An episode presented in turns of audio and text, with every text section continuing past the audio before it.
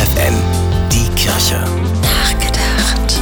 Wofür würdet ihr auf die Straße gehen? Für bessere Löhne, den Umweltschutz, eure politische Überzeugung, euren Glauben oder eure Arbeit? Genau das haben gestern wieder tausende Menschen getan am Tag der Arbeit. Die Proteste haben eine wirklich lange Tradition.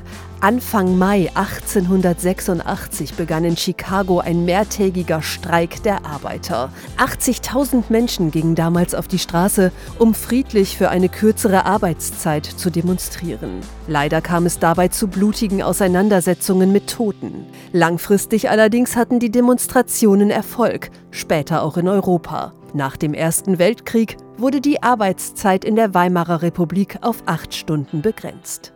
Schon deshalb war der Maifeiertag gestern mehr als nur ein freier Tag. Die vielen Kundgebungen von Gewerkschaften und auch von Kirchen haben das gezeigt. Ihr Anliegen? Ein Lohn, von dem man auch in Zeiten von Inflation, explodierenden Mieten und Energiepreisen leben kann. Für die Einhaltung von sozialen Standards, für eine gerechte Rente und nicht zuletzt auch für eine bessere Vereinbarkeit von Beruf und Familie.